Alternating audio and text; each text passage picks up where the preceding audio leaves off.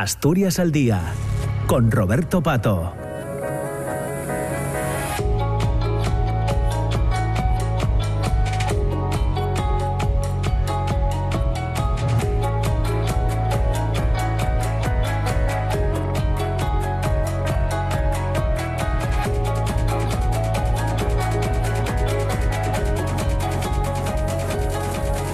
Estamos ya en las 10 de la mañana y 7 minutos. Entramos en la segunda parte del programa Asturias al Día. Ya les decía que hoy queríamos eh, conocer detalles de ese eh, ciclo que está desarrollando eh, Derecho a Morir Dignamente en Asturias, DMD.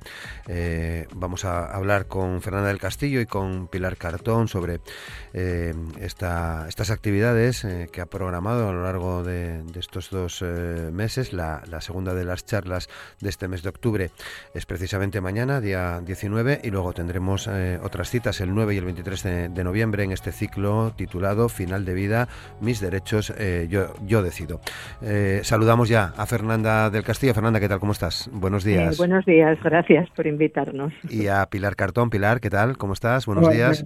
Buenos días, gracias también. Muy bien. muchas gracias a vosotras por aceptar la invitación para conversar hoy sobre bueno, eh, sobre este ciclo eh, en, un primer momento, ¿no? Em, ¿Por qué, eh, Fernanda? ¿Por qué este, este ciclo de, charlas, de conferencias, de actividades que, que estáis desarrollando? La primera fue el otro día, ¿no? El pasado día 5, si no me equivoco. Sí, sí, efectivamente. Bueno, nos parece importantísimo hablar eh, sobre la muerte, el final de vida, el proceso de morir, porque es algo que no se habla nunca ni en familia, ni con los amigos, ni siquiera en el entorno sanitario y, es muy beneficioso porque hablar sobre cómo nos gustaría morir nos hace vivir mejor y eso hay estudios que así lo demuestran. Entonces, bueno, nos ha parecido interesante y desarrollarlo en estas cuatro sesiones que nos lo cuenta mejor Pilar, que es la que lo está promoviendo en Oviedo. Pilar, pues eh, adelante.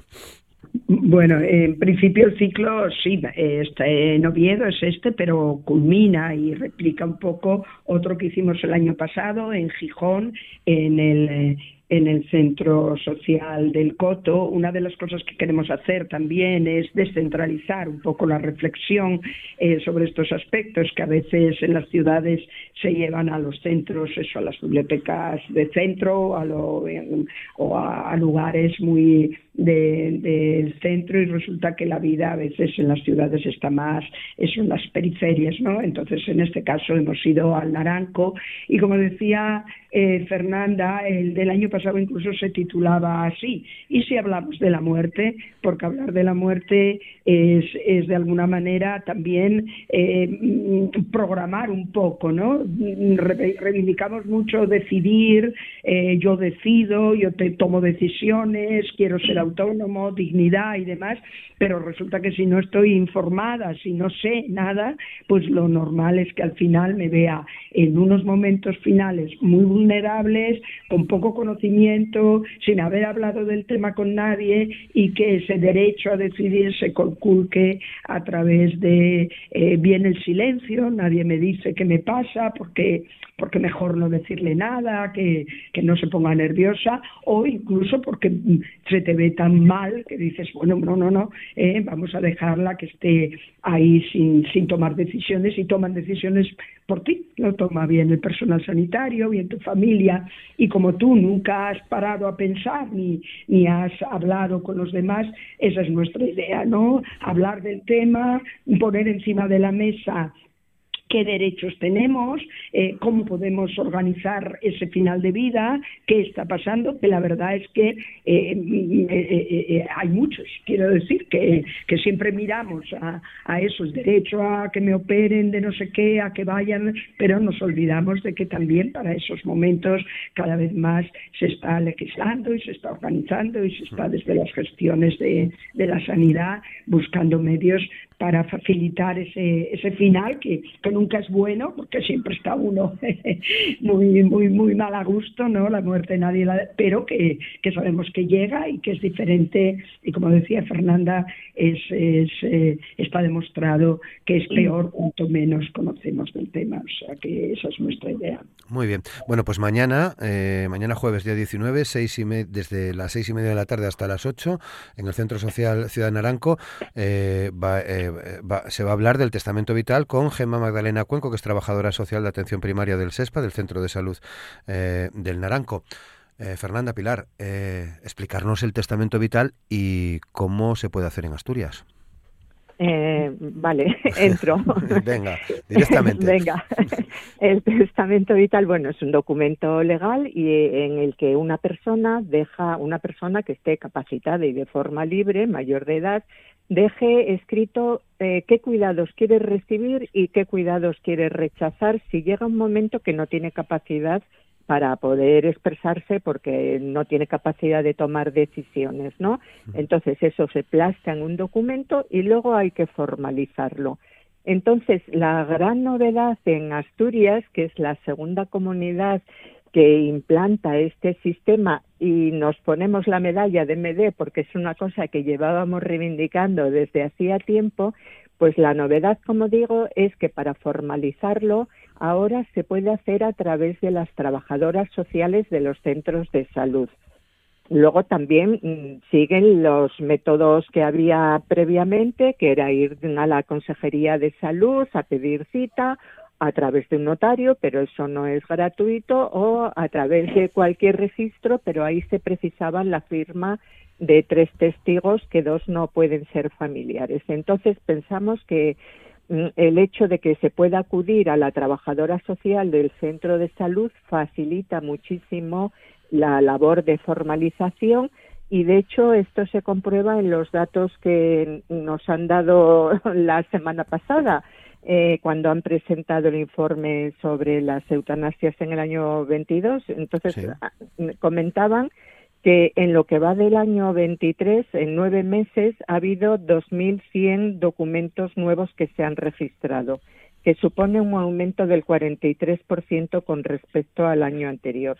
En el año anterior, en todo el año, hubo 1.477. Entonces, bueno, por un lado es que las personas cada vez se están enterando más de que tienen derecho a hacer este documento, y luego mm, el que sea más fácil también lógicamente contribuye a ello. También hay que decir que la Consejería ha iniciado una campaña de difusión que nos parece muy interesante y que está muy bien elaborada y bueno, yo creo que, que, es mm, importante en avanzar en el reconocimiento de este derecho. Eh, Pilar, ¿quieres añadir algo más? Eh, bueno, nada, solamente mm, comentar algo que, bueno, me acaba de pasar esta mañana y es que muchas veces la gente interpreta que el testamento vital hay que hacerlo pues cuando eres mayor o cuando estás muy enfermo, todas estas cosas. Y la verdad es que mm, queremos insistir en que, en que es más difícil a lo mejor afrontar todo este tema cuando, cuando todo bueno, pues te sonríe y está alrededor. Pero hay algo importante. El testamento vital mm, es eh, eh, ese documento mm, que de alguna manera expresa tu generosidad para dejar eh, un poco a todo el grupo que te rodea mm, tranquilo de, de, las decisiones que se tomaron ante antes de en ese momento que se van a tomar en el momento final de vida. O sea que de alguna manera tú facilitas a, tanto al personal médico como a, la gente que está cerca de ti, que te quiere y que en ese momento están tan apurados y, tan horrorizados ante lo que está ocurriendo que no que les cuesta tomar decisiones. Entonces ese ese acto de generosidad nosotros estamos viendo que muchas de, nuestras charlas, talleres eh, sobre el tema, pues las personas más mayores, más cercanas a lo mejor al proceso, mm, están mm, cercanas a ello, quieren hacerlo. Y es precisamente la gente joven de su familia la que a veces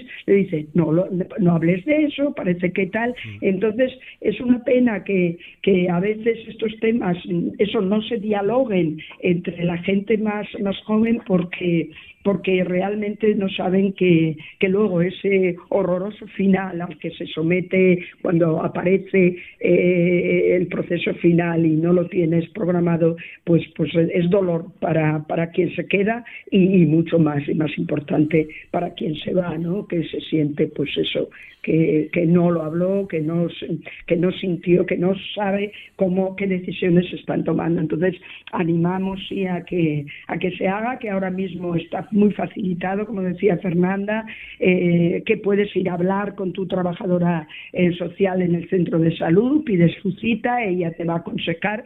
Si ella ve que no tienes claro algún aspecto específicamente sanitario, te va a derivar a tu, a tu médica, médico de, de cabecera, aquella persona que te conoce, que te pueda aconsejar. O sea que mm, creo que es el momento idóneo para que la gente, pues eso, empecemos a a poner eh, negro sobre blanco, bueno, pues eso, como, como pensamos que no queremos morir, ¿no? Porque querer no queremos, pero por lo menos eh, es eh, evitar el máximo de sufrimiento posible, ¿no? Desde luego. Fernanda, mencionabas el, el informe del, del, año 22, del año, del año pasado, de aplicación de, de, la ley. Hay ahí algunos datos que me gustaría comentar, ¿no? creo que se registraron 25 solicitudes de prestación de ayuda para morir en las distintas eh, áreas sanitarias de Asturias. En algunas no se ha registrado ninguna ninguna solicitud en este en este año 2022 y paralelamente a este dato, 25 solicitudes de prestación de ayuda para morir. También leía estos días un titular eh, que, quiero añadir que eh, en Asturias para resolver estas solicitudes de eutanasia se tarda una media de 45 días, que no sé si es mucho, poco o lo normal, Fernanda.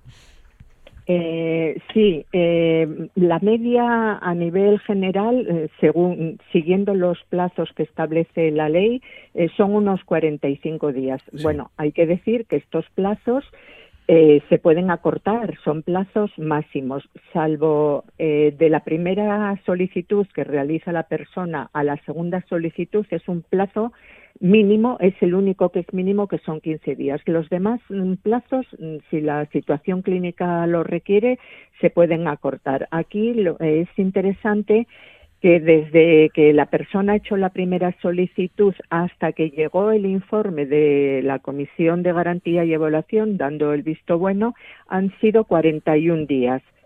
Entonces, este eh, es, mm, bueno, pues un plazo muy, muy bueno, muy bueno. ¿Qué vemos en el informe? Nosotros lo valoramos positivamente. De una forma global, creemos que se está desarrollando bien. El informe que ha elaborado la Comisión de Garantía y Evaluación es muy bueno, es bastante mejor que el del año anterior porque incluye muchos más datos. Y luego pues hay cosillas a solventar que si quieres las comentamos sí sí claro claro claro para eso os llamo sí sí. Vale bueno el, la principal cosa que más rechina bueno, nos llama mucho la atención la diferencia entre las áreas. Eso no sabemos a qué es debido, porque lo curioso es que son de solicitudes, no de eh, ayudas para morir ya realizadas, ¿no? Otra cosa que llama mucho la atención, que también viene a ser como lo del año pasado, es que de 25 solicitudes, como has comentado, solo nueve llegaron a recibir la ayuda. Eh, lo más negativo de todo mm, que hemos visto es el tiempo que se tarda desde que la persona hace la solicitud hasta que se le asigna un médico responsable. Y esto, desde luego, nos parece grave y nos parece que hay que resolverlo de forma inmediata. Pilar. Sí, eh, realmente esta parte final de la que ha hablado eh, Fernanda es la que más nos preocupa porque realmente es ahí donde se producen las, el mayor número de, de, calaje ¿no? entre eh, los plazos. ¿Qué ocurre? Que, mm, bueno, nos ponemos como sociedad civil, ya que no somos una asociación de, especialistas, en, en, la figura de la persona eh, que, que después de meditar mucho, de darle muchas vueltas, de, verse muy mal, porque hay que verse muy mal para, presentar una solicitud eh, de ayuda a morir, ¿no? Porque normalmente, bueno, pues acudes a tratamiento, a, a, paliación del dolor y tal, pero hay un momento en el que por por lo que sea, tú decides que esto ya se acabó. Y en ese momento presentas tu solicitud y ahí nosotros eh, algo que hemos observado y que creemos que es fácil de solventar y que, y que vamos a hacer hincapié en ello, eh, las peticiones que vamos a hacer, es que se arbitre algún sistema de acompañamiento a esas personas que presentan esa solicitud.